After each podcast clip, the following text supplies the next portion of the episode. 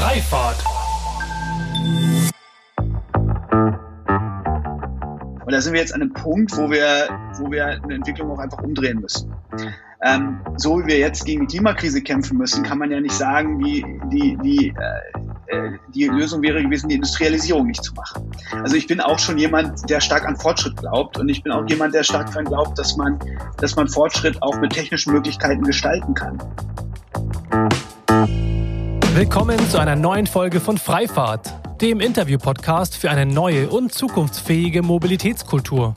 Mein Name ist Sebastian Hofer und hier frage ich mich und meine GesprächspartnerInnen sinnbildlich jede Woche wieder, weshalb es in Holland und Dänemark eigentlich selbstverständlich ist, mit einem Lastenfahrrad unterwegs zu sein und wir hierzulande immer noch kostenlosen Parkraum als Grundrecht verstehen. Mit euch zusammen möchte ich unser aktuelles Verständnis von Mobilität auflösen und an einer wünschenswerten Zukunft unserer Fortbewegung basteln. Von Mikromobilität bis zum Hyperloop. Und deshalb spreche ich mit allerlei klugen Köpfen, die uns auf neue Gedanken und Wege bringen wollen.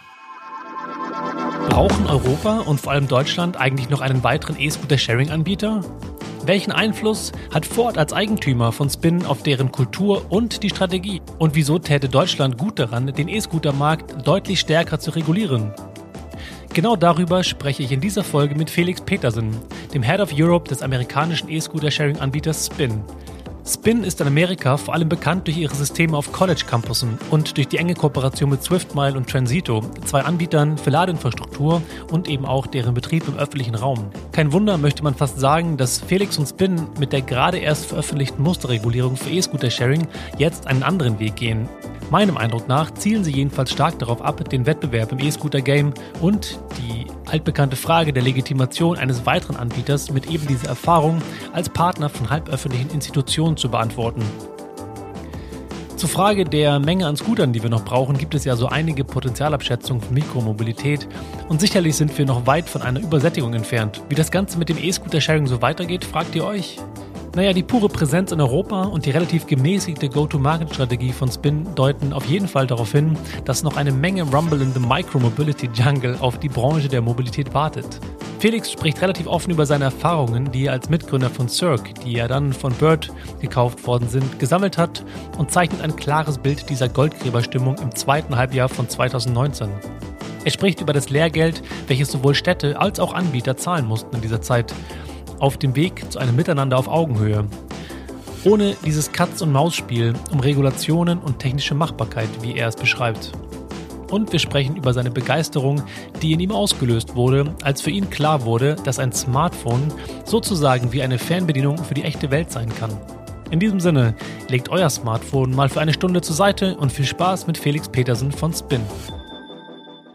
Äh, ich freue mich nämlich sehr auf das Gespräch mit dir, Felix, weil ähm, ich finde es interessant, dass du sowohl als Mitgründer von Cirque und jetzt eben als ähm, Head of Europe von Spin ja zwei irgendwie ähnliche und doch sehr verschiedene Positionen auf die Branche der Mikromobilität, auf die Branche des E-Scooter-Sharings verkörperst. Und deswegen freue ich mich, dass du da bist und sag erstmal herzlich willkommen bei Freifahrt. Hallo Sebastian, schön, dass ich da sein darf. Freut mich. Direkt die erste Frage, die ja sozusagen im Raum steht, ähm, wenn man äh, sich über Spin unterhält und die ja auch im, im Internet kursierte, war, warum braucht Europa denn noch einen weiteren E-Scooter-Anbieter? Hm.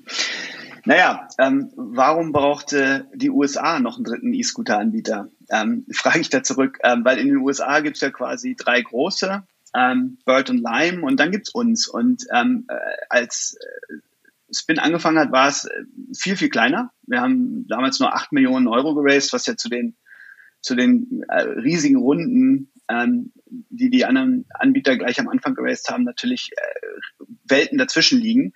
Und wir haben dann aber, wir sind jetzt letztes Jahr und dieses Jahr sind wir tatsächlich, ähm, äh, auf, haben wir nicht nur aufgeholt, sondern haben 90 bis 95 Prozent aller Ausschreibungen in den USA, die auf dem Markt waren, gewonnen und war zwischenzeitlich die Nummer zwei und waren auch die einzigen, die durch Corona durchoperiert haben.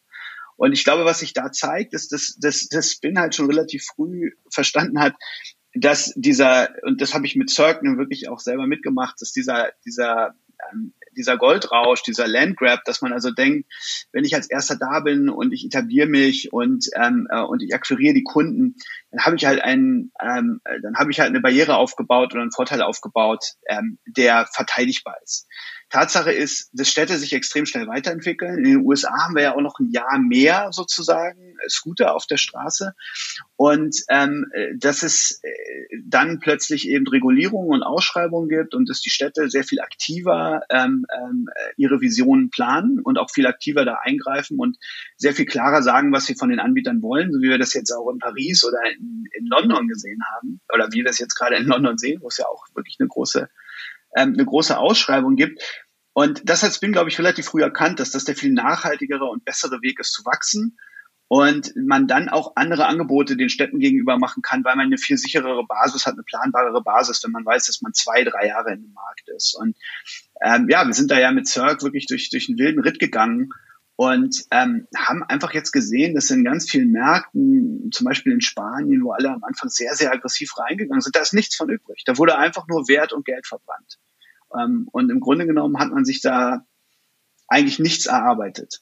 Und was ist deine Antwort auf diese Problematik, beziehungsweise was, welche Erfahrungen nimmst du damit mit und wie setzt du das jetzt um, um äh, mit Spin ja, einen anderen ähm, Approach, eine andere Art und Weise mit Städten umzugehen und dann ein nachhaltigeres und erfolgreiches Geschäftsmodell umzusetzen? Ja, also wir haben ja jetzt gerade eben in England äh, haben wir zum Beispiel eine große Ausschreibung gewonnen gegen 19 andere. Ähm, äh, und das heißt eben, ähm, dass da schon einige Rezepte, die wir angeboten haben, scheinbar, scheinbar, scheinbar ähm, passen. Also das geht bei, bei Spin von Dingen wie ähm, Equity, ähm, Beteiligungsmodellen, also dass, dass quasi wir verbilligte Fahrten ähm, anbieten ähm, für sozial Schwache, dass wir in, in den USA ganz klar mit den Städten drüber reden, in welchen Bereichen ähm, deployen wir Scooter, um nicht nur Touristen oder die, Innerstadt, die innerstädtischen ähm, Gebiete zu bedienen.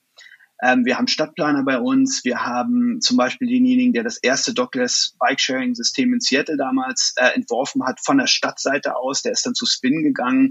Das heißt, wir haben eine ganz andere ähm, Qualität von Leuten, die sich wirklich damit beschäftigen, ähm, wie sieht urbane Lebensqualität aus und ähm, ähm, wie, wie können wir dazu beitragen ähm, und welche Systeme gibt's da. Da gehört Nachhaltigkeit dazu, wo wir sicherlich noch ein bisschen aufholen müssen, wo wir auch als Spin jetzt von den europäischen, äh, von den europäischen, äh, unseren europäischen Mitbewerbern eben auch äh, viel lernen, ähm, weil auch europäische Städte natürlich da, ähm, da relativ weit sind. Ja, aber. Also in Amerika ist ja Spin insofern interessant, als dass ähm, ihr ja beispielsweise mit Transito und mit Swift Mile ja starke Partner habt und dort ja explizit auch im Bereich öffentlichen Raum kooperiert, um ähm, beispielsweise Ladeinfrastruktur hinzustellen, die zu kombinieren eben mit ähm, den E-Scootern und das eben zum Teil auf privaten oder ich meine sogar auf Teil öffentlichen Raum und dann zusammenarbeitet mit ÖPNV in San Francisco zum Beispiel ähm, um eben diese Verknüpfung von ähm, E-Scootern mit anderen Mobilitätsformen tatsächlich explizit zu pushen. Und Spin kommt ja auch vom ähm, aus dem aus dem Bike-Sharing-Bereich. Ähm, ihr habt relativ viele Städte in Amerika oder Orte tatsächlich viel mehr, ähm, ähm, also Angebote auf Campussen, ähm, Universitätscampussen. Das heißt, diese Art von Kooperation mit öffentlichen Trägern scheint euch ja oder scheint ja der Firma Spin inhärent zu sein als, als Geschäftsmodell. Viel in dem Bereich sagen ja auch andere Mitbewerber jetzt in Europa, so im Sinne von, wir gehen in keine Stadt, ohne mit der Stadt zu sprechen.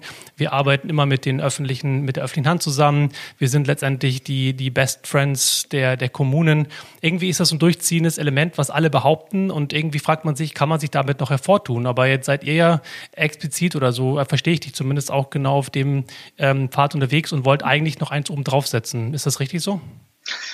Ähm, ja, das kann man so sagen. Ich meine, äh, ich habe das Gefühl, ähm, äh, wie du es schon gesagt hast, äh, alle sagen, dass sie mit den Städten kooperieren, aber es war natürlich in der Vergangenheit oft so ein bisschen so ein Katz-und-Maus-Spiel. Man hat also das gemacht, immer gerade das gemacht, was quasi äh, gefordert wurde von den Städten oder was auch in der Öffentlichkeit in den Verruf kam, als es dann, dann dieses Gig-Economy Gig Economy Modell in Verruf kam, dann hat man es eben gelassen. Und äh, so haben wir das von Anfang an nie gemacht. Wir haben eben diese Erfahrung, wie du schon gesagt hast, auch mit, mit privaten Trägern und mit großen College Campuses, die ja teilweise 40, 50.000 äh, äh, ähm, Studenten haben in den USA, wo wir eben dann tatsächlich der exklusive Anbieter sind und ein ganz anderes Level of Investment haben. Also wir bauen dann eben tatsächlich auch dort Ladestationen. Wir überlegen uns ähm, äh, andere Pricing-Modelle ähm, und teilweise wird es natürlich dann auch von den von den Unis subventioniert. Das heißt, da hatten wir eigentlich so ein ganz gutes Testfeld wo eben es auch mit Städten ähm, so ein bisschen hingeht. Und wir sehen natürlich jetzt auch, dass ähm, da dann auch geliefert werden muss. Weil wenn ich mir jetzt die neuen, die aktuellen großen Tender in Europa äh, anschaue, dann gibt es klare Anforderungen an Data Sharing, es gibt klare Anforderungen an Integration ähm, und auch APIs, die zur Verfügung gestellt werden müssen. Es gibt klare Anforderungen ähm, äh, auch als Produkt. Zum Beispiel in England muss ja der muss ja der der der Führerschein verifiziert werden. Ähm, aber zum Beispiel am Beispiel von Essex, was ich jetzt eben schon genannt hatte, haben wir uns eben auch verpflichtet, zum Beispiel 150 ähm, solche äh, Parklösungen zu installieren. Das sind dann nicht alles äh, Hubs, wo die Scooter auch ähm, ähm geladen werden können, sondern es sind teilweise dann einfach nur äh, Markierungen und, und, und, und sozusagen Fahrradracks. Ähm, aber da äh, ähm, muss man, äh, da, da muss man es jetzt auch liefern. Und ähm, ich denke, dass es da jetzt einige Anbieter gibt, sowohl ähm, von unseren europäischen Mitbewerbern, die ich denke, die da einen sehr, sehr guten Job machen, die das auch früher erkannt haben, dass es sich da eben tatsächlich nicht nur um, um Worte handeln muss, sondern dass man das auch nachweisen kann, können muss. Ähm, und ich denke, da sind wir eben aus USA eigentlich eher so ein bisschen wie einige unserer europäischen äh, Wettbewerber gepolt gewesen und haben uns da auch schon abgesetzt und haben das eigentlich sehr erfolgreich praktiziert in den USA und gucken uns jetzt hier eben in Europa auch sehr genau an, wo wir hingehen. Also es geht jetzt nicht darum, in kürzester Zeit ähm, möglichst viele Roller auf die Straße zu stellen, weil wie ich es ja eingangs schon gesagt habe, das, das bringt einem überhaupt keinen nachhaltigen Vorteil. Deswegen wachsen wir da sehr, ähm, äh, sehr vorsichtig und gucken uns gucken uns an, ähm, äh, welche, an welchen Ausschreibungen wir teilnehmen wollen und welche, welche mit welchen Städten ähm, wir da langfristig zusammenarbeiten können, wollen und dürfen. Jetzt mal Hand aufs Herz. Wie war denn das damals bei Cirque? War dann auch, ähm, hattet ihr auch die, die, die, das Interesse, genau solche Kooperationen ähm, ähm, ja, loszutreten? Oder ist das eine Erkenntnis, die jetzt im Laufe der Zeit bei dir gereift ist, ähm, seit du jetzt eben als Head of Europe von Spin gefragt worden bist, das Geschäft für die aufzubauen? Naja gut, ich meine, man, man lernt natürlich dazu. Ich meine, damals bei, bei Cirque, da sind, da waren alle quasi äh, auf Start, da haben ja alle Anbieter in Europa quasi gleichzeitig gestartet und ähm, da wusste man natürlich auch noch nicht so genau, wie das funktioniert. Und teilweise hat man dann auch gelernt oder viele dieser Dinge sind auch entstanden, um sich Wettbewerbsvorteile zu verschaffen. Weil natürlich haben wir damals schon mit Städten geredet und haben gesagt, guck mal, äh, wir sind bereit, Daten mit dir zu scheren. Ähm, warum fängst du das nicht an, in eine Qualitätsvereinbarung reinzuschreiben und alle anderen, die hier auch operieren wollen, die sollten das auch tun? Da verschafft man sich natürlich einen Wettbewerbsvorteil, man tut aber auch das Richtige für die Stadt. Und ich glaube, so haben sowohl die Anbieter gelernt, dass einige Dinge einfach Sinn machen und nicht unbedingt ähm, nur, sag ich mal, ökonomisch schaden, sondern auf Dauer eben zu einem, zu einem zuverlässigeren Modell führen. Und die Städte haben halt auch viel gelernt. Ähm, äh, natürlich einige haben Lehrgeld bezahlt, klar, große Städte wie Paris oder wie, wie Lissabon oder Madrid, die tatsächlich erstmal durch so eine Wildwestphase gegangen sind.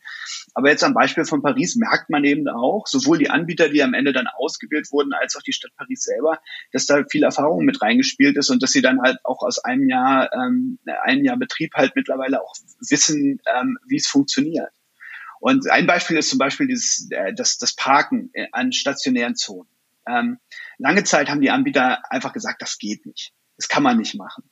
Ähm, also sprich, wenn man äh, eine, wenn man die, wenn man quasi das Free Float Model ein bisschen aufhebt und wenn man quasi sagt, ähm, es gibt bestimmte Parking Spots und nur in denen darfst du auch deinen Scooter abschließen. Das ist dann Geofence und natürlich gibt es da eine genaue, eine gewisse Ungenauigkeit.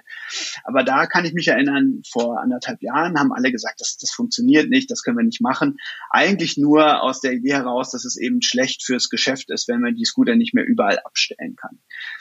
Jetzt im Beispiel von Paris, wo ganz klar ist, das ist ein riesiger Markt und da kriegen zwei, drei Anbieter für drei Jahre eine Lizenz, ging das plötzlich alles. Das heißt, technisch sind die Sachen möglich und ich glaube, dass auch bei den Anbietern langsam die Erkenntnis reift, dass es besser ist, da nicht die ganze Zeit Katz und Maus zu spielen, sondern von Anfang an die Karten auf den Tisch zu legen, sagen, das ist technisch möglich.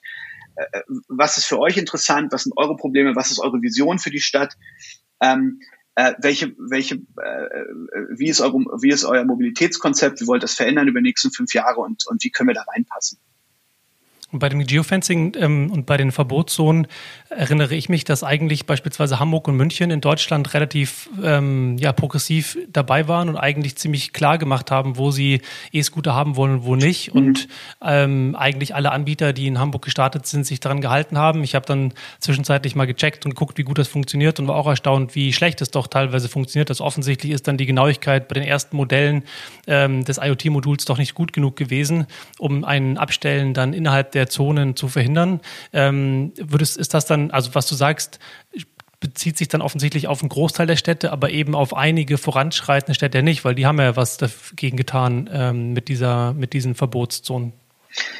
Ja, interessanterweise ist Deutschland da tatsächlich der einer der am unreguliertesten Märkte der Welt und auch in Europa, was, was tatsächlich, was tatsächlich relativ, relativ kurios ist. Aber wie du sagst, ähm, die Städte haben natürlich auch schon die Möglichkeit, äh, zu regulieren. Und ähm, Hamburg und München ähm, haben es getan. München hat ja auch eine Obergrenze für die Scooter festgesetzt, einfach gesagt, also wir glauben, das ist hier die richtige Anzahl. Ähm, ähm, haltet euch da dran. Und äh, keiner, und das hast du ja vorhin auch schon gesagt, kein Anbieter ähm, arbeitet gegen die Stadt heutzutage mehr oder sagt, äh, ich mache das trotzdem, ist mir egal, was ihr wollt. Das heißt, natürlich haben die Städte hier eine gewisse Möglichkeit. Es ist nicht unbedingt rechtssicher. Deutsche Städte können tatsächlich keine Ausschreibung machen. Und es gab ja auch gerade jetzt äh, kürzlich wieder das Gerichtsurteil, wo es um die Sondernutzung vom öffentlichen Raum geht. Ähm, ja, in Düsseldorf war das mit Mobike.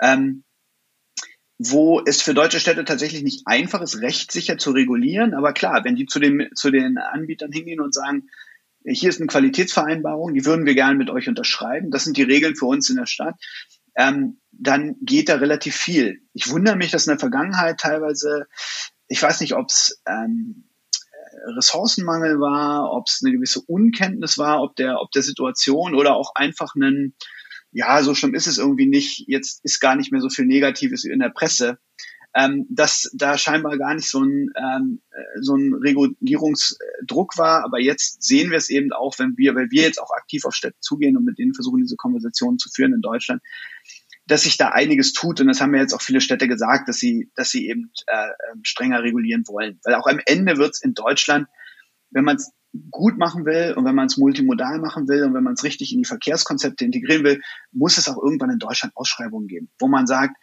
ähm, äh, bewerbt euch mit eurem Konzept und wir wählen zwei, drei Anbieter aus. Und dann haben wir die richtige Anzahl an Scootern, wir haben die richtige Integration in unseren ÖPNV, wir haben das richtige Pricing und wir können vor allem mitgestalten, ähm, wie Mikromobilität in unserer Stadt genutzt wird. Und da wird es auch in Deutschland hingehen. Ihr helft ihm ja gerade auf die Sprünge in der Art, dass ihr mit einer Musterregulierung jetzt ankommt und ähm, den Städten helfen wollt. Ein Element davon ist ja die, die Dichte an ähm, Fahrzeugen, die dann in gewissen Bereichen sein soll. Und ihr sprecht explizit davon, dass ihr eine Dichte von zehn ähm, Parkzonen pro Quadratkilometer mhm. als sinnvolle Größe definiert auf Basis derer man das Free-Floating-Modell abschaffen könne und dann auf ein stationsbasiertes Modell gehen soll. Das fand ich interessant und zunächst habe ich eine Frage und zwar, ähm, wie viele, auf Basis von wie vielen Scootern pro ähm, Fläche definiert ihr dieses Maß und mhm. wie, welche Rolle spielt beispielsweise die, die Laufweite, die Entfernung zu diesen Flächen? Denn Fläche an sich ist ja meiner Einschätzung nach vielleicht nicht ausreichend, das zu beurteilen. Ja, also ich meine, es, in dieser Musterregulierung haben wir quasi drei ganz wichtige äh, Dinge drin. Das erste ist eine Obergrenze für, ähm, für Flotten ähm, an sich, die sich berechnet auch nach einer Faustformel von ähm, 100, äh, ein, ein Scooter pro 100 Einwohner. Und die Städte können das in verschiedene Zonen aufteilen. Das heißt, du hast eine relativ dichte innerstädtische Zone. Wenn da jetzt 100.000 Leute in, in der innerstädtischen Zone wohnen, dann sind das quasi 1000 Roller. Das heißt natürlich nicht, ähm, das, ist eine Muss, das ist ein Beispiel. Ja? Ich, ich denke, dass die Städte das anpassen können und sollen, ähm, was für sie auch Sinn macht. Aber es ist aus unserer Erfahrung und auch aus dem, was wir in anderen, in anderen Städten und Ländern sehen, was sinnvolle Richtgrößen sind, ist es mein Startpunkt. Und das Zweite ist, was du ähm, erwähntest, dass es eben, dass wenn es eine gewisse, ab einer gewissen Dichte von Parkplätzen, von Mikromobilitätsabstellflächen, die von der Stadt geschaffen werden, ähm, kann man darüber diskutieren, ob man in einer Zone das kann man natürlich dann jetzt nicht so flick, äh, flickenteppichmäßig machen, sondern muss dann wirklich sagen, in der inner, innerstädtischen Zone oder dann eben auch in der ganzen Stadt, ähm, kann man dann äh, darüber nachdenken, tatsächlich das Free-Floating-Model abzuschaffen. So wie das jetzt in Paris der Fall ist, wie es in London der Fall sein wird, wie es ab jetzt wahrscheinlich in allen großen europäischen Städten der Fall sein wird. Ähm, und ähm, dann äh, auch da muss man natürlich kann man gucken, ist das die richtige Zahl? Das muss das muss die Stadt ein Stück weit entscheiden. Wir haben es pro Quadratkilometer und eben nicht nur pro quasi ähm, äh, Innenstadt, weil äh, muss natürlich gucken, dass es eine relativ gleichmäßige Verteilung gibt. Ähm, das muss dann auch zusammenpassen mit der Gesamtzahl der Scooter in dieser Zone. Also wenn man jetzt zum Beispiel einen, äh, einen Pkw-Parkplatz äh, umwandelt, das sind ja ungefähr dann zwölf Scooter, die man da hinstellen kann.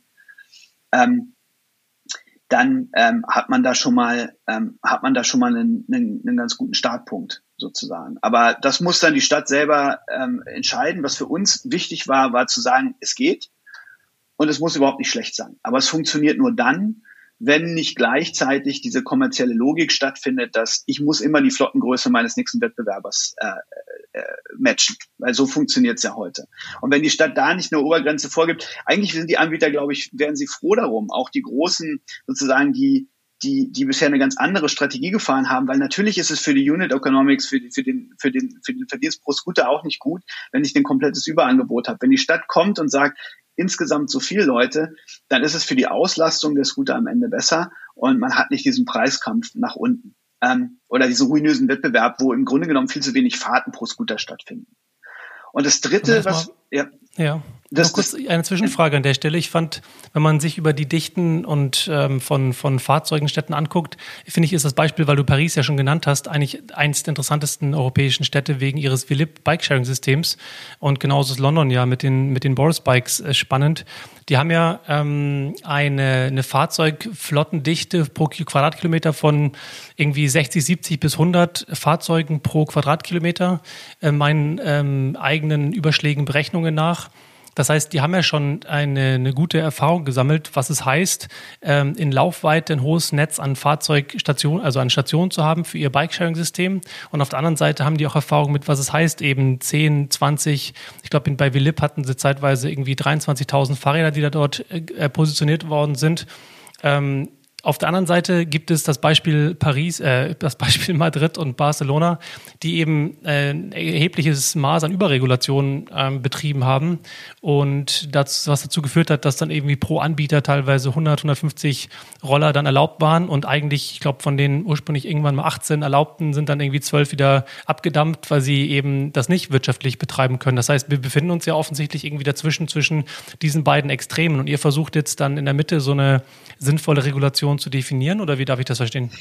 Naja, ähm, es, Madrid muss man ja als Beispiel für eine ganz frühe Regulierung sehen, wo quasi die Erfahrung noch nicht da war und wo die Stadt sozusagen ihr Bestes versucht hat und aber auch versucht hat, sozusagen möglichst vielen Operatoren ähm, den Betrieb zu erlauben. Ähm, und am Ende gab es halt 20, äh, gab es halt hunderte von Mikrozonen und 20, 20 Anbieter in, in Madrid. Und wenn ich mich quasi von einem Ende der Stadt zum anderen bewegen wollte, dann musste ich Dutzende Apps oder äh, wenigstens fünf oder sechs Apps auf meinem Telefon haben. Das war also überhaupt nicht praktikabel. Und vor allem war es so, dass dann da so quasi Quoten vergeben wurden, wo in bestimmten Stadtteilen man dann als Anbieter, ich glaube mit Cirque hatten wir im, im Zentrum von Madrid, durften wir drei Roller hinstellen.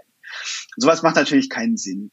Ähm, wenn man jetzt ähm, äh, eben Ausschreibungen sich anguckt, wie in San Francisco oder in Seattle oder in Denver oder in Paris, ich sag mal so, ähm, wirklich, wo, äh, wo auch äh, mit viel Erfahrung gearbeitet wird, dann werden am Ende zwei, drei Anbieter ausgewählt. Und ähm, ich habe nun mal eine bestimmte Anzahl Fahrten für ähm, Mikromobilität oder auch für Scooter ähm, in einem Markt. Die mag Jahr für Jahr ständig ein bisschen wachsen. Ähm, aber es gibt halt trotzdem ähm, erstmal den richtigen, äh, sozusagen äh, die richtige Menge an, an Fahrzeugen, äh, um den aktuellen Bedarf abzudecken. Und das kann die Stadt relativ gut einschätzen, wie du schon sagst. Sie haben da ja auch teilweise sehr gute Daten, gute Planungsgrundlagen. Und äh, natürlich sind es auch Städte oft, die jetzt gute Regulierungen machen, die schon seit zwei, drei Jahren tatsächlich auch die, die Echtzeitdaten der ganzen Anbieter bekommen. Das bekommen die deutschen Städte ja zum Beispiel nicht. Ähm, sie könnten es, sie könnten danach fragen, aber mir ist jetzt keine deutsche Stadt bekannt, die von den Anbietern verlangt, äh, zum Beispiel die MDS-Feeds, also dieses, dieses äh, Datenformat für quasi den Flottenzustand mit ihnen zu teilen. Das ist tatsächlich. Hamburg zumindest hat das, hat das in dem Pilotprojekt gemacht. Ich kenne den letzten Stand auch nicht genau, aber da ging's, hat äh, Hamburg mit Wunder Mobility zusammen so ein Dashboard mal aufgesetzt. Ja, genau. Ähm, und das ist aber außer jetzt dem Piloten in Hamburg ist mir tatsächlich nichts bekannt. Vor allem wird es halt nicht verlangt. Ne? Und das macht natürlich nur Sinn, wenn du halt sagst, ich krieg von jedem Anbieter und selbst Städte wie Lissabon, die sehr früh, sehr fr frühzeitig, äh, sehr, sehr, auch sehr, sehr frei agiert haben und gesagt haben, wir begrüßen das erstmal und wir wollen erstmal, dass ihr herkommt. Die eine Bedingung war, ihr müsst die Daten mit uns teilen. Wir wollen verstehen, wo die Fahrten stattfinden. Wir wollen verstehen, wie viel die Scooter genutzt werden, wo sie genutzt werden, wie viele Fahrten es eigentlich gibt in unserer Stadt. Und das ist die, die, die Grundlage für, äh, für sämtliche Planung. Wenn ich diese Daten habe, dann kann ich eben auch eine sinnvolle Regulierung machen. Dann kann ich eben den zwei, drei Anbietern ähm, auch ein interessantes Geschäft anbieten. Wenn ich jetzt ähm, zum Beispiel Lyon, ich glaube, dort hat es jetzt veröffentlicht, die haben, äh, glaube ich, fünf Fahrten pro Vehikel jetzt nach, dem, nach der Ausschreibung gehabt, weil sie einfach in der Stadt wie Lyon jetzt mit 2000 Rollern agieren. Das ist wahrscheinlich die richtige Zahl. Vorher wäre jeder Neue, der reingekommen ist, hätte schon mal 2000 auf die Straße stellen müssen. Und dann wärst du eben ganz schnell bei 10 oder 12.000 gewesen. Und das ist, das können Städte ja ganz schwer abschätzen. Ich wette, wenn du einen Mobilitätsbeauftragten in einer deutschen Stadt fragst, kann er dir wahrscheinlich nicht sagen, wie viele Fahrten im Durchschnitt gestern mit Rollern in seiner Stadt stattgefunden haben. Das kann dir der Verantwortliche in, in Lissabon oder, oder Paris aber genau sagen. Jetzt habt ihr genau den dritten Punkt, den du schon angesprochen hast, eben auch die Transparenz und Kontrolle dank Echtzeitplattformen und schlagt da eben auch beispielsweise die zurückgelegten Kilometer, die Fahrten, die durchschnittliche Fahrzeit, durchschnittliche Fahrzeit und Strecke pro Leitvorgang vor. Aber in dem roten Kästchen steht jetzt nicht dabei, dass man beispielsweise die äh, Ziel- und Quellorte ähm, mit angeben ähm, muss aus Sicht eines einer Stadt und aus Sicht eines ÖPNV-Unternehmens wäre das ja aber interessant, um herausfinden zu können, wie viele intermodale Wege ich beispielsweise mit so einem Scooter nutze. Ähm, das haben wir nicht explizit reingemacht, aber das ist, das ist implizit dabei, weil die ja den Zustand sozusagen durch, die, durch den Anfangs- und Endzustand der Roller, ähm, das MDS-Format, das spezifiziert ja auch Fahrten. Also sprich, wir im Grunde genommen geht es uns nur darum, dass man nicht sagt, hier statt ist der Datenfeed, jetzt hol dir mal einen Programmierer oder hol dir einen Partner wie Wunder Mobility, sondern dass man eben auch schon sozusagen, ähm, wie wir das mit unserem Partner Populous machen, eben der Stadt dann auch proaktiv auch ein browserbasiertes Dashboard anbietet und dort kann man genau eben auch das sehen. Dort kann man die historischen Fahrten sehen, dort kann man sehen, wo die meisten Fahrten begonnen wurden, wo die meisten Fahrten geendet haben. Also das, ähm, das ist Teil sozusagen der Datenspezifikation. Äh, Populous ist jetzt nur ein Weg, es sozusagen zu ähm, äh, zu visualisieren, aber da wissen auch wieder alle Anbieter in Deutschland ganz genau, wovon man redet, weil in allen anderen europäischen Ländern liefern sie das schon seit anderthalb Jahren. Das heißt, das sollte nicht auf äh, Unverständnis stoßen, was da gefordert wird. Die Fragestellung der, der Obergrenzen finde ich insofern nochmal interessant zu diskutieren, weil ähm, eure Branche, und ich fasse jetzt mal alle zusammen, sagt ja immer sehr laut, wir ersetzen das Auto und wir lösen quasi die Verkehrsprobleme in urbanen Zentren der Welt. Und jetzt, wenn ich mal von ausgehe, wie viele individuellen Use Cases ich so habe tagtäglich, und wie viele äh, BewohnerInnen jetzt irgendwelche europäischen Metropolregionen haben, dann scheinen mir eben die, die Obergrenzen, die ihr da vorschlagt, fast schon zu klein zu sein. Also eigentlich in meinem, äh, in meiner Vorstellung denke ich tatsächlich irgendwie im Bereich von Hamburg, dass wir da wahrscheinlich 20, 30.000 Scooter bräuchten. In Paris sind wir wahrscheinlich dann mit einer deutlich höheren Dichte der Stadt in einer ähnlich bis noch größeren ähm, ähm, ähm Anzahl unterwegs ich hätte eigentlich eher gesagt, dass wir noch mehr brauchen, um wirklich diesen Anspruch von zu jeder Zeit steht ein Fahrzeug vor der Tür, die Verfügbarkeit ist gewährleistet und damit auch das Erlebnis, welches ja zur Nutzung dann letztendlich führt. Ja, da hast du recht, aber ich glaube, das kann man nicht über pure Masse ähm, äh, erledigen. Das Problem ist ja auch wieder durch die kommerzielle Logik, die dem System äh, inne liegt, ähm, dass ähm, ich natürlich als Anbieter incentiviert bin in möglichst dichten Innenstadtbereichen, wo es vielleicht auch viele Besucher gibt und wo es auch schon andere, viele Sharing- und Mobilitätsangebote Angebote vom äh, Sharing, Retailing bis zur OPNV gibt, dort halt besonders viel hinzustellen. Und natürlich kommen auch die Städte und sagen, du musst auch ein zuverlässiges Angebot in gerade in, sag ich mal, in Berlin außerhalb des S-Bahn-Rings anbieten und da wird es dann wirklich interessant. Und da wird es dann auch wirklich interessant, als Nutzer ähm, als Ergänzung zum Beispiel zum äh, ÖPNV oder zum, zum, äh, zum, äh, zum Auto. Aber dort habe ich eine, eine kleinere Anzahl Kunden und um die sicher abdecken zu können, um demjenigen, der da wohnt, an der Ecke sagen zu können, du kannst dich hier darauf verlassen, dass jeden Morgen ein Scooter bei dir vor der Tür steht und wir deployen hier jeden Tag drei, vier Scooter immer an dieser Ecke, musst du im Grunde genommen wieder ähm, äh, zu viel hinstellen. Ähm, und da glaube ich, da fehlen uns noch ein bisschen ausgefeiltere ähm, äh, Angebote, die vielleicht eher in so eine Mischung aus Abo-Modell und Free Float gehen, also dass ich zum Beispiel einen dezidierten Scooter habe, wenn ich, ähm, wenn ich in einem Vorort wohne, wenn ich ein bisschen weiter außerhalb wohne, den ich auch mit reinnehmen und laden kann zum Beispiel. Gibt es ja auch von verschiedenen Anbietern Mietmodelle, den ich dann aber zum Beispiel in der Stadt einfach stehen lassen kann und gegeneinander auf dem Rückweg, wenn ich nach Hause pendel, ersetzen kann und auch äh, dann sozusagen den, den, den Free-Float-Betrieb in der Innenstadt beliebig nutzen kann. Ich glaube, da braucht es noch ein bisschen schlauere, ähm, noch ein bisschen schlauere Lösungen, ähm, weil du ansonsten äh, das pure Abo-Modell funktioniert nicht. Das Free Float ist schon ist ist natürlich schon äh, gibt natürlich eine unglaubliche Flexibilität.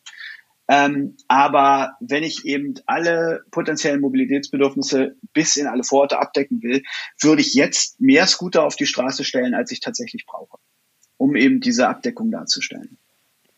Ich kann mir vorstellen, dass das ein Thema ist, weswegen auch Ford ähm, ähm, Spin ja irgendwann 2018 war es, glaube ich, übernommen hat. Und bevor wir da reingehen, hätte ich allerdings ein kleines Spiel zur Auflockerung und zwar das berühmte Entweder-Oder-Spiel, bei dem ich dir zwei Begriffe vorlese und du darfst dich für eins der beiden entscheiden und darfst einmal als Joker weitersagen.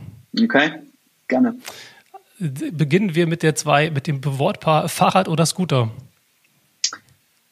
Ähm, weiter. Äh, U-Bahn oder Ride-Hailing? Ähm, U-Bahn. Besitzen oder teilen? Teilen. Free-Floating oder Hybrid? Hybrid. Free-Floating oder stationsbasiert?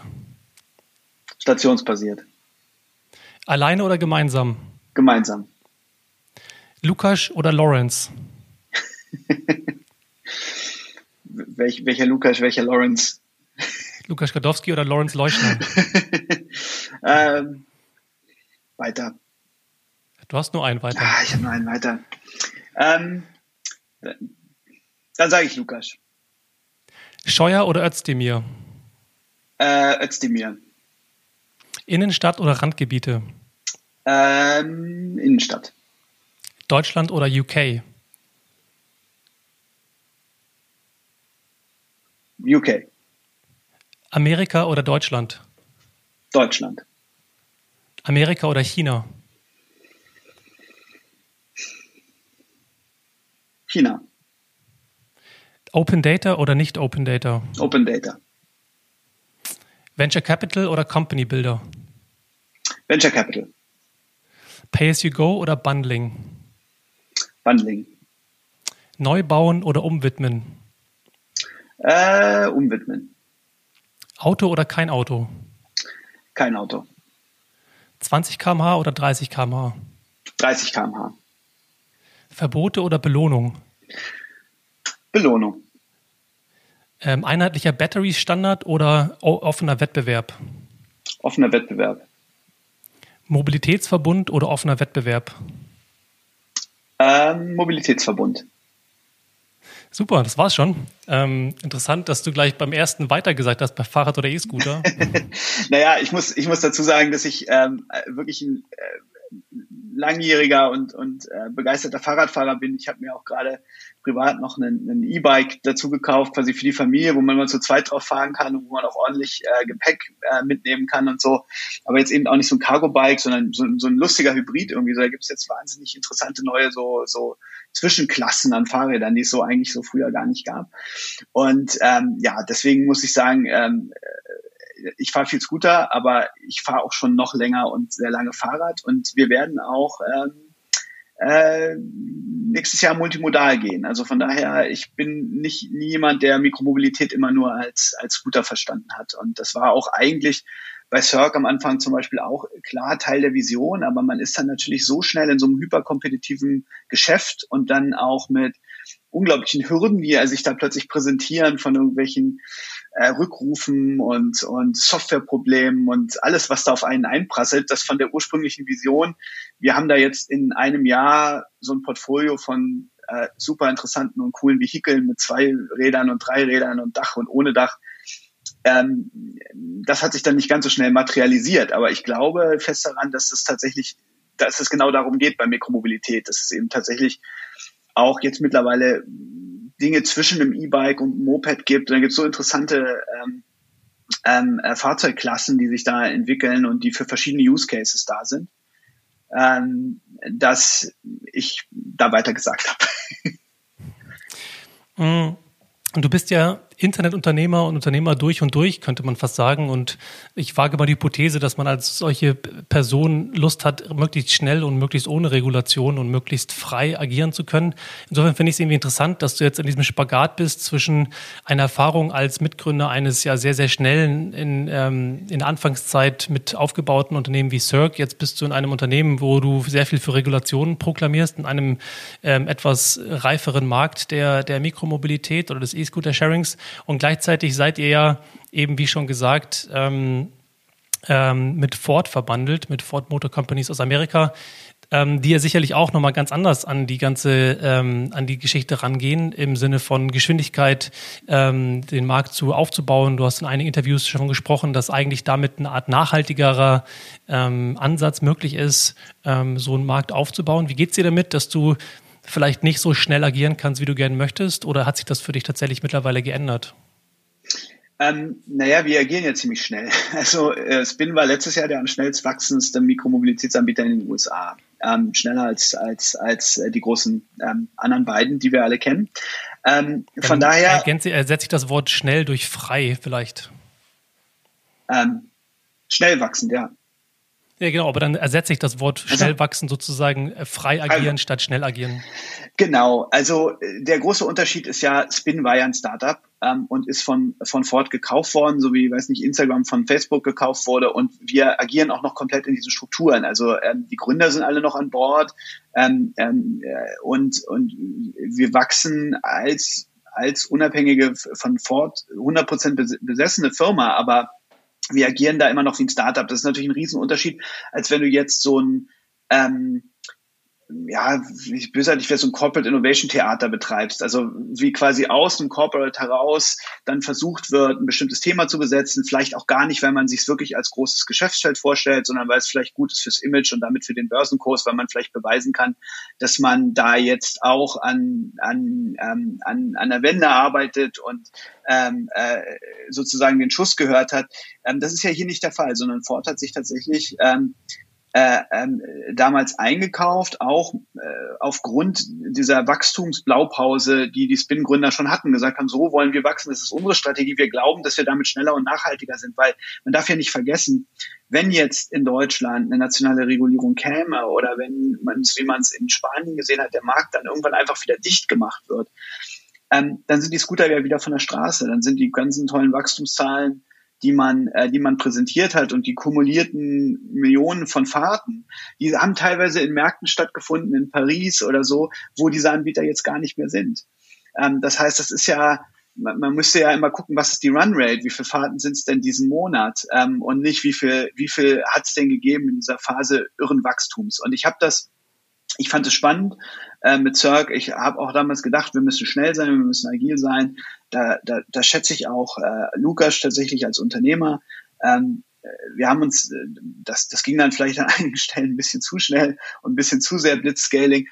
Ähm, aber ähm, es war damals tatsächlich äh, interessant, so schnell zu wachsen. Ich habe dann aber auch gesehen, sozusagen, wo die Grenzen sind und wo man im Grunde genommen keinen keinen nachhaltigen Wert und auch ähm, sowohl weder fürs Unternehmen noch für die Investoren noch für die Städte schafft. Und deswegen, als ich dann angefangen habe, mit Spin zu reden, hatte sich einfach mit vielem gedeckt, was ich, was ich sozusagen selber auch schon, die Erkenntnisse, zu denen ich auch schon bei Cirque gekommen war.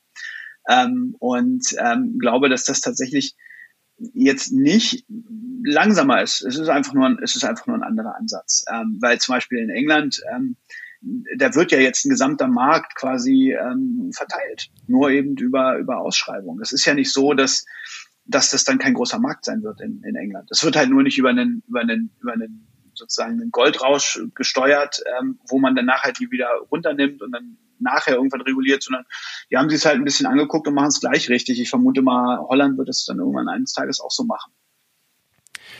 Eine Frage ist für mich noch offen und zwar, welches Interesse verfolgt denn Ford damit, jetzt mit Spin im Bereich Mikromobilität aktiv zu sein? Naja, ähm, wie gesagt, ich, was, ich, was, ich, was ich spannend daran finde, ist, dass Ford erstmal sagt, wir wollen erstmal, dass das funktioniert und wir wollen, dass ihr als Firma ähm, eurer eigenen Logik folgt. Das heißt, Ford macht das sehr schlau, obwohl Ford natürlich wahnsinnig viele auch ähm, große Investmentbereiche hat, ob das jetzt autonomes Fahren ist äh, oder Elektrifizierung von Vehikeln. Aber es wird hier eben nicht frühzeitig versucht, es in irgendwelche Konzerninitiativen einzuweben, sondern man sagt, ihr müsst erstmal gucken, wie funktioniert Mikromobilität in Städten. Ihr müsst es erstmal erfolgreich machen, ihr müsst es auch kommerziell beweisen. Ähm, so wie, ich hatte vorhin ja das Beispiel mit, mit, mit, mit, mit äh, Facebook und Instagram, die sind sicherlich sehr gut darin gefahren, dass sie Instagram nicht frühzeitig in alles integriert haben. Irgendwann haben sie hinter den Kulissen natürlich dann auch die Ad, die Ad-Technologie angefangen zu integrieren, aber sie haben eben auch Instagram da ihr eigenen, ihren eigenen Charakter und ihr eigenes äh, Wachstumsfeld ähm, gelassen. Und so ein bisschen ist es wie mit Spin. Spin wurde in einer sehr frühen Phase gekauft, in der Wachstumsphase. Und es ist eben gerade spannend. Ich habe das auch in anderen Beispielen gesehen. Ich war ja auch so im Corporate Investment Umfeld unterwegs für, für, für Samsung, dass man halt Startups oder auch solche Initiativen sehr früh erdrücken kann, indem man sie dann fast schon etwas künstlich in größere Konzerninitiativen versucht einzubetten. Ähm, auf Dauer steckt natürlich bei Ford wie bei allen anderen ähm, großen Autoherstellern auch die Erkenntnis dahinter, dass Mobilität sich wandelt, dass der Privatbesitz von Autos sich wandeln wird, dass sich Innenstädte wandeln werden, dass das Platz in Innenstädten äh, ein anderes Thema ähm, sein wird. Ähm, und so wie alle anderen äh, versucht Ford dort eben auch eine ähm, ähm, äh, Strategien, Lösungen und Investmentfelder zu finden. Und äh, so wie sie das mit Spin machen, muss ich sagen, ist das, ist das sehr viel schlauer, als was ich in, in vielen anderen Konzernen gesehen habe. Man könnte ja sagen, dass ähm, Ford ja als, als großes Unternehmen in der Automobilindustrie ähnlich Verantwortung trägt, jetzt wahrscheinlich für amerikanische Städte, wie jetzt irgendwie die deutsche Automobilindustrie für die Art und Weise, wie jetzt deutsche Städte aussehen. Ähm, und jetzt könnte man auch sagen, dass die autogerechte Stadt, die wir jetzt aktuell haben, eben genau aus dieser, aus dieser Kraft, aus dem Lobbyismus, aus der Historie, der Einflussnahme von, von Automobilindustrie auf Städte so gewachsen sind. Und ich habe gehört, dass du in dem beispielsweise in dem Business Punk ähm, Podcast How to Fix It auch sehr enthusiastisch sprichst über ähm, deine Begeisterung für urbane Räume, für das Thema Flächengerechtigkeit, für das Thema, ähm, ja, für die Aufteilung von, von Räumen im, in einem Standpunkt im Tagesspiegel schreibst du, dass Städte atmen müssen, dass wir ihnen Platz geben müssen, ähm, das aufzu, ähm, ähm, ja, diese Veränderung zuzulassen. Hm. Jetzt frage ich mich so ein bisschen, wie sich das für dich anfühlt, dass du genau für die Unternehmen arbeitest oder für das Unternehmen arbeitest, welches sozusagen Verantwortung trägt an dieser Idee der autogerechten Stadt und auf der anderen Seite jetzt dagegen ankämpfst oder versuchst, diese, diesen, diese Kehrtwende mit zu erreichen. Ähm, passt das für dich, dieses Bild, oder siehst du das für dich anders? Ähm, es passt, weil ähm, die autogerechte Stadt war ja, als sie, als sie vor, ähm, äh, vor ungefähr 100 Jahren anfing sozusagen zu entstehen, ähm, erstmal keine schlechte Sache. Das Auto war ja per se zum, zum damaligen Zeitpunkt ja überhaupt nichts Schlechtes. Das Auto hat ja auch sehr viel Teilhabe ermöglicht. Es hat, ähm, es hat ähm, kommerzielle Entwicklungen in ländlichen Räumen entwickelt. Ähm, es hat auch ähm, dafür gesorgt, dass, dass Städte weiter wachsen. Es war ja nicht, es war ja nicht alles schlecht. Es geht nur alles immer in Phasen und in Wellen. Und jetzt sind wir eben ähm, an einem Punkt angekommen mit der Klimakrise ähm, und auch mit der immer weiter fortschreitenden Urbanisierung sozusagen als Megatrend. Ähm, und dass die Städte auch jetzt, wenn man mal von einer gewissen Corona-Delle absieht, die sich wahrscheinlich dann auch wieder nivellieren wird, Städte ja ein unglaublich ähm, für, für Leute unglaublich attraktiv sind, weil sie eben, weil sie eben auch ökonomische Teilhabe und, und ähm, einfach Lebensqualität versprechen. So. Und da sind wir jetzt an einem Punkt, wo wir, wo wir eine Entwicklung auch einfach umdrehen müssen. Ähm, so wie wir jetzt gegen die Klimakrise kämpfen müssen, kann man ja nicht sagen, die, die, die, äh, die Lösung wäre gewesen, die Industrialisierung nicht zu machen. also ich bin auch schon jemand, der stark an Fortschritt glaubt und ich bin auch jemand, der stark daran glaubt, dass man, dass man Fortschritt auch mit technischen Möglichkeiten gestalten kann. Ähm, und jetzt sind wir eben an einem Punkt angekommen, wo es tatsächlich, glaube ich, so ein so ein, so, ein, so ein Kipppunkt gibt, auch in den Köpfen der Leute, dass sie halt sich umgucken und sagen, Moment mal, ähm, warum nehmen eigentlich die Autos um mich herum so viel an Platz äh, ähm, und, und warum ist das so günstig? Ähm, und dass wenn man einmal anfängt, diesen Gedanken, was du meinst, der Flächengerechtigkeit zu haben und sich umzugucken, dann geht das schwer aus den Köpfen raus. Und man sieht es einfach auch. Man sieht es, dass es da jetzt tatsächlich sowohl auf der privaten als auch auf der politischen Ebene plötzlich Klick gemacht hat. Ähm, äh, bestimmte, also äh, große, äh, die, die Bürgermeister von großen Städten trauen sich plötzlich Dinge, wo man vor zehn Jahren gesagt hätte, das kannst du doch nicht sagen, da, da verlierst du doch nur Wählerstimmen. Und ähm, da, da, das ist einfach, das ist eine, das ist eine Entwicklung, die jetzt kommt und da sind wir mit, ähm, da sind wir mit Spin vorne mit dabei. Ähm, da ähm, challengen, wir, challengen wir auch unser Mutterkonzern, haben da auch aktive Konversationen, wie man, wie man ähm, Städte in Zukunft gestalten kann und muss. Ähm, also ich sehe da insofern überhaupt keinen Widerspruch. Ford hat ja damals sozusagen auch Mobilität ein Stück weit demokratisiert mit dem Model T, also ähm, was ja eigentlich äh, nichts Schlechtes für die Welt war. Ähm, ich habe ein Bild gesehen, wo äh, so NASCAR Racing Cars von Ford mit äh, Spin gebrandet sind. Und das fand ich irgendwie lustig, diesen Zufall, dass ausgerechnet eigentlich die Inkarnation des ja, Motorsports, sozusagen die Antithese von ähm, äh, ressourcenschonender, nachhaltiger, zweckmäßiger Mobilität ausgerechnet jetzt mit eurem Logo, mit euren Farben gebrandet ist. Wie, wie geht's dir damit, wenn du, als du das gesehen hast? Äh, ich habe das tatsächlich auch irgendwie äh, mehr oder weniger nur so am, am Rande gesehen. Ich weiß nicht, ob wir da dieses, ob wir dieses Sponsorship noch, noch aktiv betreiben. Ähm, so richtig kriege ich die noch nicht gefasst, Felix. Ich habe ähm, den Eindruck, auf der einen Seite sprichst du von gerechter Aufteilung von urbanem Raum und davon, dass ähm, Venture Capital Startups und Blitzscaling nicht so richtig irgendwie funktionieren oder dass es irgendwie schwierig ist, da nachhaltig zu agieren. Auf der anderen Seite arbeitest du ähm, für Ford, die ja explizit sozusagen eine andere Art von Skalierung irgendwie mit sich bringen, ähm, ähm, aber halt auch das Thema Auto in den Vordergrund stellen. Und ich wage auch die Hypothese, dass das Thema Scooter und Auto im Sinne von dieser letzten Meile-Lösung doch darauf abzielt, dann doch das Auto weiterhin als wesentliches Mobilitätsangebot zu platzieren. Du hast Cirque mitgegründet und bist auch selber Investor oder irgendwie Partner bei, bei Faber Ventures in London. Mm, für mich irgendwie ist da noch so ein gewisser, so eine gewisse, entweder eine sehr, sehr Multidimensionalität oder ähm, die Frage letztendlich, was dich antreibt. Vielleicht ist das die Frage, wo wir dem Ganzen etwas näher kommen können.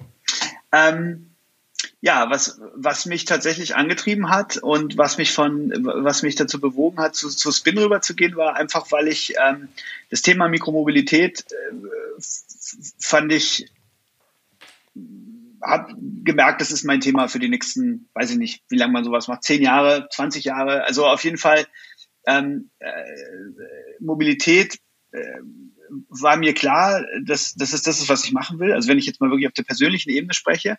Ähm, mit Cirque habe ich gesehen, was funktioniert und was nicht funktioniert. Ähm, ich habe aber ähm, ja, als das dann mit sozusagen, als wir dann aufgekauft wurden, habe ich mich persönlich entschieden, also nicht Teil dieser dieser Transaktion sein zu wollen ähm, und auch nicht eben in dieses in das andere Unternehmen zu wechseln, was uns damals was uns damals gekauft hat, also zu Bird. Und ähm, und habe so ein bisschen ja hab ein bisschen überlegt, ähm, ob ich was Eigenes in dem Bereich mache ähm, und habe dann aber ähm, ähm, weil ich ja auch ein tolles Team hatte, was, was dann auch eben nicht übernommen wurde. Bird hat es ja im Grunde genommen eigentlich nur runtergefahren, Konkurrenten quasi vom Markt genommen.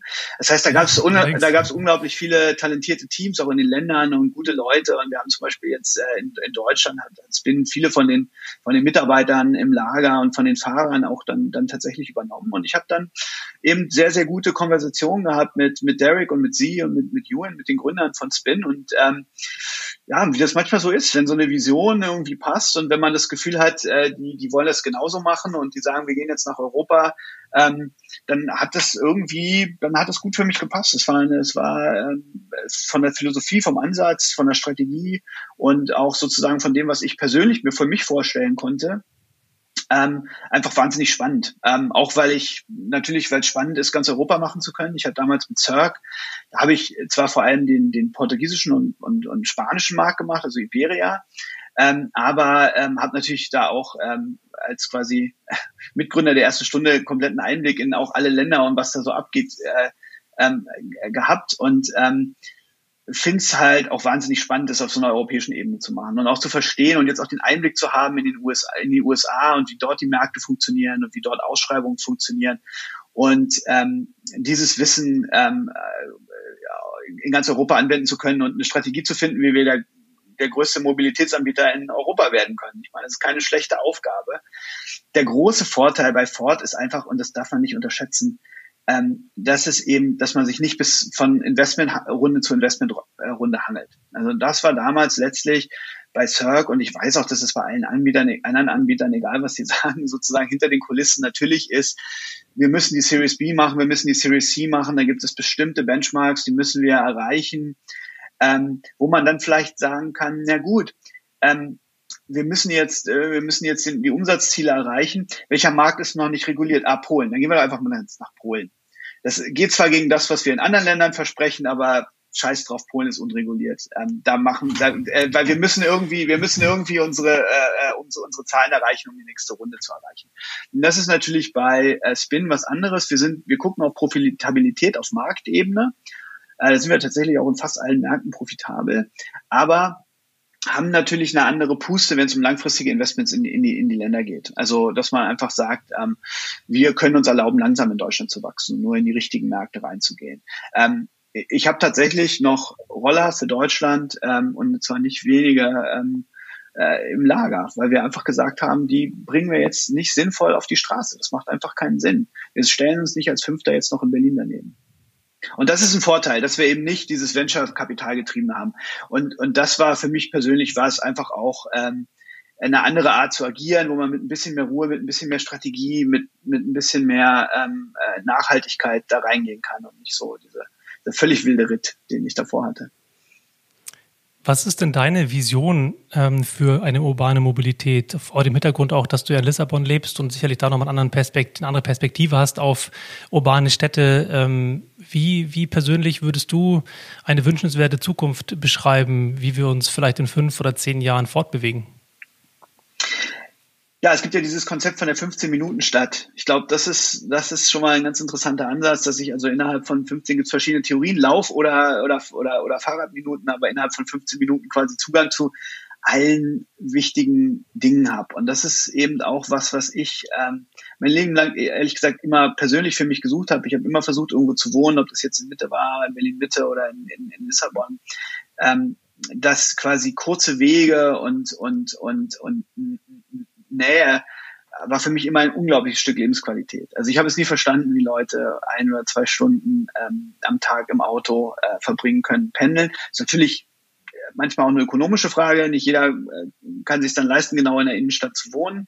Ähm, aber äh, ich habe es immer als ein wahnsinniges hohes Stück Lebensqualität empfunden. Das heißt, das quasi jedem zu ermöglichen, das wäre eine Vision von urbanem Leben das zweite ist einfach die Rückgewinnung der Flächen. Ähm, wir haben, ich habe bei mir vor der Tür habe ich, habe ich, ein, äh, ist, ist ein wunderschöner Platz in Lissabon. Ähm, wenn ich rauskomme, direkt runter gehe, da ist ein altes, so ein, so ein kleines altes Stadtpalais an der einen Seite des, des Platzes und dann so ein, so, ein, so ein Militärgebäude, aber auch ein wunderschönes altes Gebäude auf der anderen Seite. Und in der Mitte ist ein Parkplatz. Und ich bin da drei Jahre lang dran vorbeigegangen, ohne jemals drüber nachzudenken und habe dann ähm, neulich in der Zeitung ein Rendering gesehen, wie dieser Platz umgestaltet werden soll. Und zwar im Rahmen von einer Initiative, die Lissabon macht, dass es quasi in jedem Mikroviertel mindestens einen kleinen Park geben soll oder eine Grünfläche. Das heißt, ich habe dann quasi von dem von dem Platz, auf den ich seit drei Jahren gucke, wo in der Mitte Autos stehen, ähm, habe ich ein Rendering gesehen, wie der aussieht mit mit Bänken, mit mit, äh, mit mit Bäumen und mit einem kleinen Kiosk in der Mitte, wo die Leute sich drum umsetzen können. Und seitdem kann ich es sozusagen nicht mehr wie man es auf Deutsch so schön sagt, also in Englisch sagt man, I, I can't unsee it. Ja, also ich krieg's einfach, ich, das, wie wenn so eine, so eine optische Täuschung, wenn man sie einmal sozusagen gesehen hat, dann, dann, dann sieht man, dann sieht man sie sozusagen immer wieder. Ähm, und äh, das Schönes Bild. Ja, also einfach die urbanen, die urbanen Räume zurück zu, äh, zurück äh, zu erobern. Ähm, und dann aber auch, ehrlich gesagt, eine sehr konkrete Vision, äh, an der ich mit Spin tatsächlich wirklich genauso arbeiten möchte und sie auch innerhalb der nächsten Jahre realisiert haben möchte. Aus Kundensicht ist eine Subscription, ein, ein Abo für Mobilität, in dem ich mir aus verschiedensten Sharing-Modellen ähm, das Richtige aussuchen kann für meinen jeweiligen Use Case. Also wenn ich, ähm, wenn ich ein Lastenfahrrad brauche, weil ich irgendwie einen Großeinkauf machen will, dann kann ich mir ein Lastenfahrrad, ein elektrisches Lastenfahrrad ähm, leihen. Wenn ich kurz nur irgendwo hinfahren will, dann nehme ich halt den Scooter. Wenn ich ähm, ähm, mich auf dem Fahrrad sicherer fühle, dann nehme ich das Fahrrad. Für wenn ich eine Strecke von fünf Kilometer habe, das Wetter ist gut, dann nehme ich das Moped.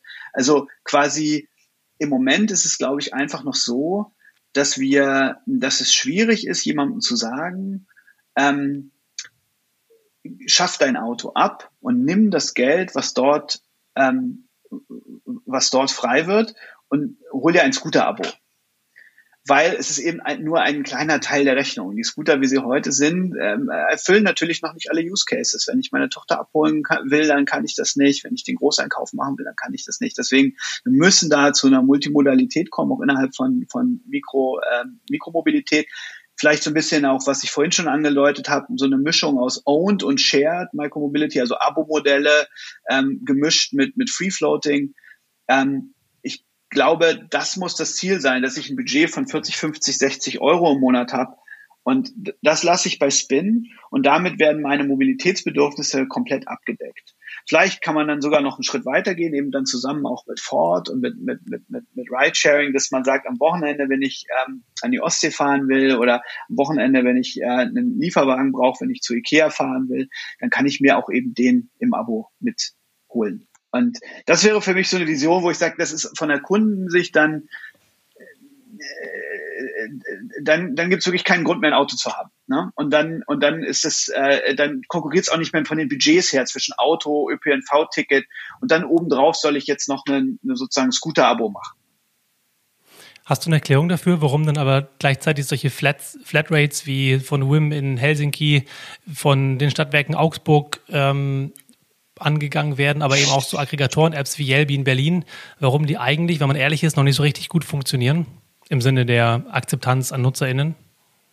Naja, weil es tatsächlich jetzt zumindest in Deutschland ja noch gar nicht, ähm, noch, noch gar nicht äh, das wirklich so als Modell gibt. Ne? Ähm, also ich kann jetzt, in Deutschland gibt es eben noch nicht das integrierte Abo, wo ich verschiedene, ich habe ich hab Aggregatorenplattformen, wo ich, wo ich verschiedene ähm, Anbieter nutzen kann.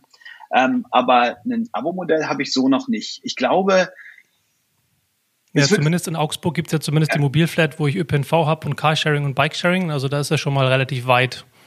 Ja, genau. Und ich, die, die Frage ist immer dann sozusagen, ab welchem Punkt ähm, schaffen wir es? Wie, wie schaffen wir es, das so attraktiv zu machen? Und vielleicht braucht es auch einfach ein bisschen Zeit, dass das Budget autofrei wird. Weil das ist ja der Punkt. Wenn ich den Leuten sage, du hast ÖPNV und das ist eine Grundabdeckung und da drauf sollst du dir jetzt noch das und das und das buchen, dann sind das fast so ein bisschen wie so Luxus-Add-ons, die ich mir dazu buche. Weil natürlich kann ich auch mit dem Bus fahren, aber Drive Now ist vielleicht ein bisschen komfortabler. Ähm, nur wir müssen äh, alle gemeinsam in der, in der Industrie es schaffen, ein Angebot zu schaffen, wo jemand sagt, die 400 Euro, die ich im Monat für ein Auto ausgebe, die spare ich mir. Aber da gibt es eben tatsächlich bei vielen Leuten auch durchaus begründete Use Cases oder wenn ich mir auch ein bisschen ländlichere Räume angucke, da braucht es dann auch noch mehr so Lösungen wie Door-to-Door -Door oder so, dass ich dann auch dort sagen kann, ich habe eine hundertprozentige Alternative. Und dann spielt das Geld plötzlich nicht mehr so eine große Rolle, weil die Leute ja unheimlich viel Geld für ihr Auto ausgeben.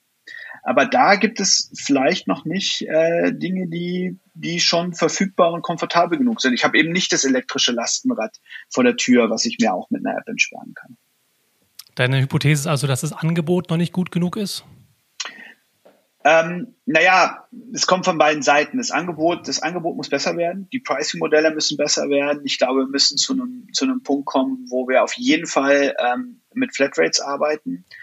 Ähm, und dann gibt es natürlich noch die andere Seite, nämlich die, dass auch die Städte natürlich so ein bisschen die Daumenschrauben anziehen, in Anführungsstrichen, und eben auch ähm, äh, sagen, Einfahrt in Innenstädte wird teurer, Park, Parkräume werden teurer, ähm, ähm, CO2-Steuer, Benzin wird teurer, also auf Dauer ähm, kommt es natürlich von beiden Seiten. Also der Bedarf wird wachsen, weil, es, weil es immer, immer teurer werden wird, Auto in der Innenstadt zu fahren. Aber ich glaube, wir sind auch vom Angebot noch nicht genau da, wo es, wo, wo wir sein müssen, um halt ähm, wirklich eine hundertprozentige Alternative in allen Lebenslagen ähm, mit nachhaltiger und, und, und geteilter Mobilität anzubieten. Ich würde fast noch einen Schritt weitergehen und sagen, dass eigentlich die Zielgruppe ähm, die genau diese, diese Systeme nutzen sollen, gar nichts davon mitbekommen, dass sie das vielleicht gar nicht kennen, ähm, keine Sensibilität dafür haben, sich nicht dafür interessieren. Ob das mit den Daumenschrauben, dass eine Einfahrt in die Stadt oder die Parkplätze teurer sind, dazu führt, dass man sich dann damit auseinandersetzt, vielleicht ähm, ausreicht dazu, das weiß ich nicht genau. Ähm, aber wir klatschen uns, uns innerhalb der Branche äh, auf die Schulter und freuen uns darüber, dass wir all diese Services entwickeln und was sicherlich auch toll ist und teilweise ist es eben auch tatsächlich nicht trivial, solch aggregierten Angebote zu bauen, geschweige denn ein, ein profitables Budget auf die Beine zu stellen über verschiedene Anbieter hinweg. Keine Frage, das will ich gar nicht negieren. Aber die, meine Beobachtung schon, dass man so eine gewisse mh, Gruppe hat an Leuten, die sich für so einen Kram eh schon begeistern ob, und die nutzen dann entweder halt die Spin-App an sich oder integriert in irgendeine Aggregator-App. Der Vorteil ist nicht so richtig spürbar. Die Behauptung, eine Mars-App löst alle Probleme, hat sich bisher in Berlin zumindest mit Yelby nicht wirklich bewahrheitet. Also irgendwie so richtig erreicht werden oder wurden sind die noch nicht, würde ich sagen. Richtig, ähm, weil es alles nicht über Nacht geht. Ähm, ich hatte 1999 hatte ich irgendwie das erste Mal eine E-Mail auf meinem Handy. Und dann hatte ich auch so Nokia Communicator und ich habe immer gesagt, Leute, ich weiß gar nicht, was von ihr redet, als die iPhones rauskamen, Smartphones sind jetzt neu. Ich habe seit, seit sechs Jahren ein Smartphone, aber ich war halt der Einzige und ich habe ein ganzes Wochenende gebraucht, irgendwie SMTP darauf zu konfigurieren, damit ich meine E-Mail auch mal schicken konnte. Ähm, und das ist halt der Unterschied. Also ähm, äh, es, es, es ist ja, was ich, was ich ganz eingangs mal irgendwann meinte, was ich eingangs meinte, ist, es ist ja schon, äh, schon ziemlich cool, dass wir jetzt alle Smartphones in der Tasche haben. Das ist eine unglaubliche technologische Plattform und die ist ja die Voraussetzung für ganz vieles. Ähm, da läuft Google Maps drauf, da, lau da laufen eben ähm, potenziell Mars und, und Aggregatoren-Apps drauf. Aber damit kann ich eben, das kann ich benutzen jetzt wie eine Fernbedienung für die echte Welt. Und da steht so ein Fahrrad und ich drücke einen Knopf und schalte mir dieses Fahrrad frei. Es ist schon, ich finde es schon ziemlich faszinierend. Und man muss bedenken, das gibt es erst seit ein, zwei Jahren. Ähm, und wir sehen eben, also am Ende ist ja immer eine Frage, wenn man irgendwie versucht, Zukunft vorherzusagen, ist, ist das, was man falsch hinkriegt, ist immer das Timing. Ähm, aber ich glaube, die, die, die, großen, die großen Trends sind, sind relativ klar. Und ähm, da ist auch eine Generationenfrage, die eine Rolle spielt. Ähm, das Auto als äh, Statussymbol äh, hört auf, so eine Bedeutung zu haben. Es ist einfach nicht mehr so praktikabel in den Städten. Ähm, es ist vergleichsweise wahnsinnig teuer, wenn man sich eben das verfügbare Einkommen von, von, von Millennials oder den Generationen danach anguckt. Gleichzeitig haben wir die Klimakrise, gleich haben wir, gleichzeitig haben wir Städte, die jetzt viel stärker drücken als noch vor, vor zehn Jahren und sich trauen, solche Visionen auch klar zu formulieren und nicht nur in dem negativen Sinne, sondern im, wie im Beispiel von dieser 15-Minuten-Stadt in Paris auch in einem, in einem positiven Sinne. Ähm, das heißt, uns ist, glaube ich, allen klar, wo das in 15 Jahren stehen wird oder in 20. Die Frage ist, wie ist der Weg dahin? Wie ist der Anteil zwischen Shared und Owned Micromobility? Ähm, Gibt es da vielleicht noch irgendwie was, was wir alle noch nicht verstanden haben, wo es vielleicht einen kleinen Twist gibt? Ich meine, es gab im Internet immer wieder Technologien, wo gesagt wurde, es funktioniert nicht, das funktioniert nicht, das will eh keiner. Und plötzlich, plötzlich funktioniert es und plötzlich machen es alle. Deswegen ähm, ist es immer schwierig, da auch von ähm, äh, von, von Dingen äh, komplett allgemeine Rückschlüsse zu ziehen, die man jetzt ein halbes Jahr getestet hat, vielleicht eben mit wirklich Early Adoptern, ähm, wir, wir, stehen da ganz am Anfang. Das ist, ähm, das ist wie die ersten, ja, wie die ersten Mobiltelefone, die theoretisch Internet konnten. Also ich bin da extrem zuversichtlich und extrem ähm, aufgeregt. Ich glaube nicht, dass es einfach so sein wird, dass wir dann ähm, ähm, einfach am Ende zwei Scooteranbieter haben, die sich durchsetzen und in zehn Jahren fahren alle mit dem Scooter und keiner mehr mit dem Auto, sondern es wird sehr viel bunter und anders sein, als wir uns vorstellen, glaube ich.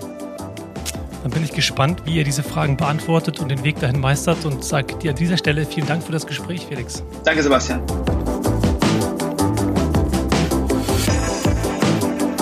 Dank fürs Zuhören. Schreibt mir doch direkt mal, was ihr von dem Ansatz haltet, ob ihr findet, dass wir einen weiteren E-Scooter-Anbieter braucht oder ob ihr andere Gedanken hattet, die in diesem Interview entstanden sind. In der nächsten Folge spreche ich dann mit Eva Friedrich und Sascha Meyer von Moja darüber, wie On-Demand Ride Pooling letztlich ein riesiges Optimierungsproblem ist und wie sich Moja vom klassischen ÖPNV abgrenzt. Oder eben auch nicht.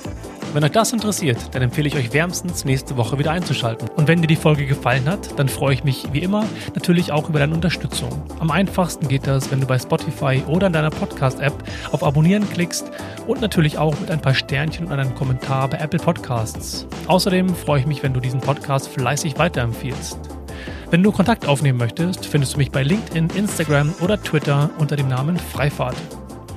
Das war es für heute mit Freifahrt. Mein Name ist Sebastian Hofer und ich freue mich, wenn du in der nächsten Folge wieder reinhörst und sage gute Fahrt und lass die Haare wehen.